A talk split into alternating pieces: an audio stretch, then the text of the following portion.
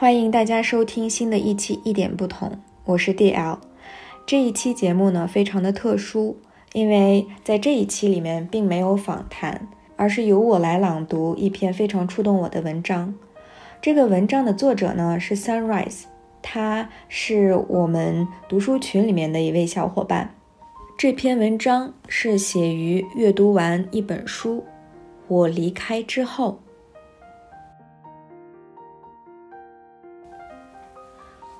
我记得特别特别清楚，二零一七年七月是我人生最难过的一个月了。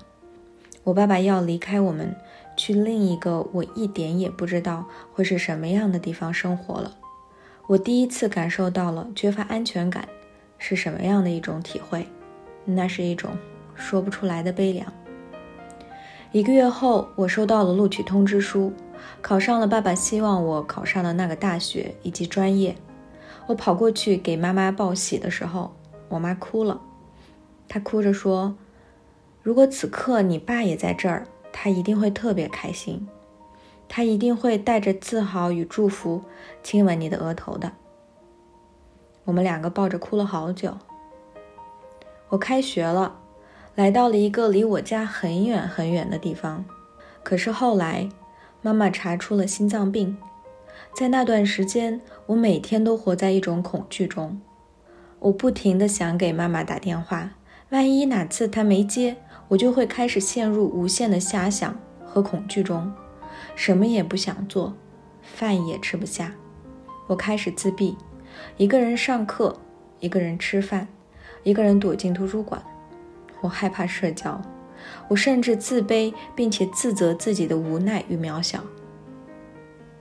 我妈妈以前经常开玩笑跟我们说：“如果有一天我不在了，你们不要伤心，继续什么也没发生一样活下去，尽快找个女人取代我，不要让爸爸孤单，这样你们也可以拥有更年轻的妈妈。我们三个就会很生气，让他不要胡说八道。”在最近一次假期，我跟妈妈一起去逛街，在家干点体力活。我很明显的感觉到他老了，他每一次喘气喘不过来的时候，我嘴上什么都不说，心里却非常的煎熬。他每一次用力的呼吸，就像个虫子一样，慢慢的咬伤我的心。我到现在依然不知道哪天我妈是真的会离开我，我该怎么面对这个世界。我不知道他离开了。我每次下课之后，每天晚上从图书馆回来的路上，我要给谁打电话，啰嗦我这一整天的时间。我不知道还会谁愿意听。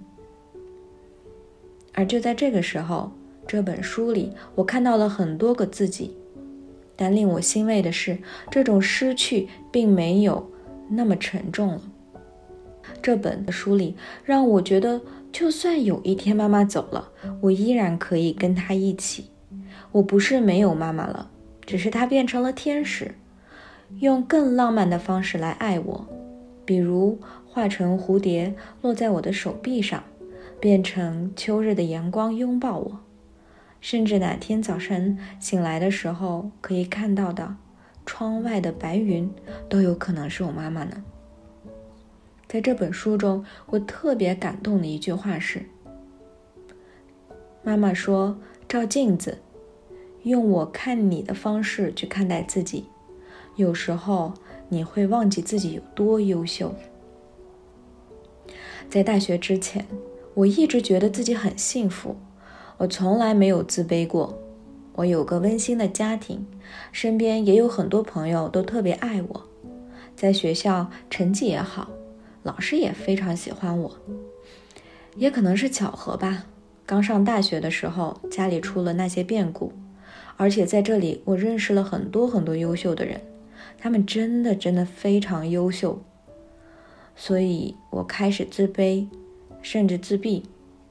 我会为自己没得到九十分的成绩而自卑，我会觉得自己长得不够好看而自卑。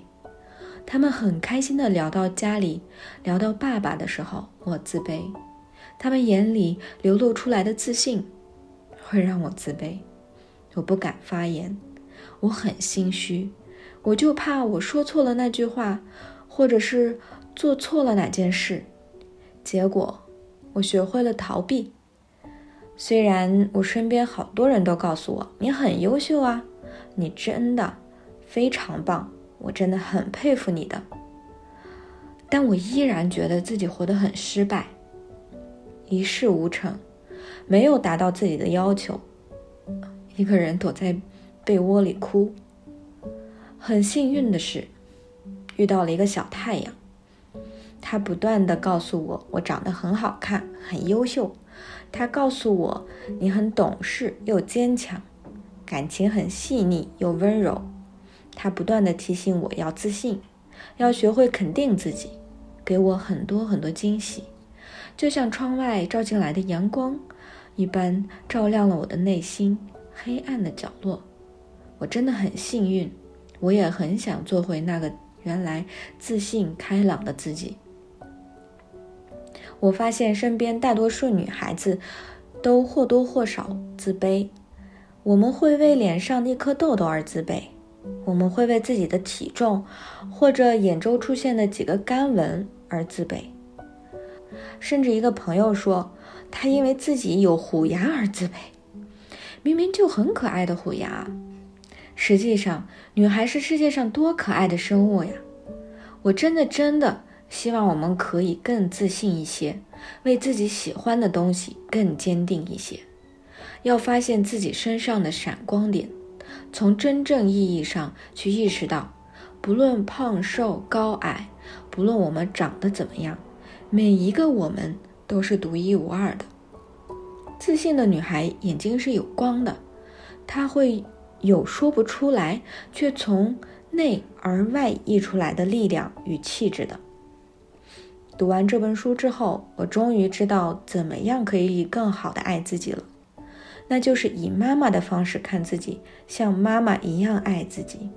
穿衣服首先考虑冷不冷，吃饭先考虑它健不健康，与别人相处时要关心自己内心舒不舒服，需要选择时看自己想要的是什么。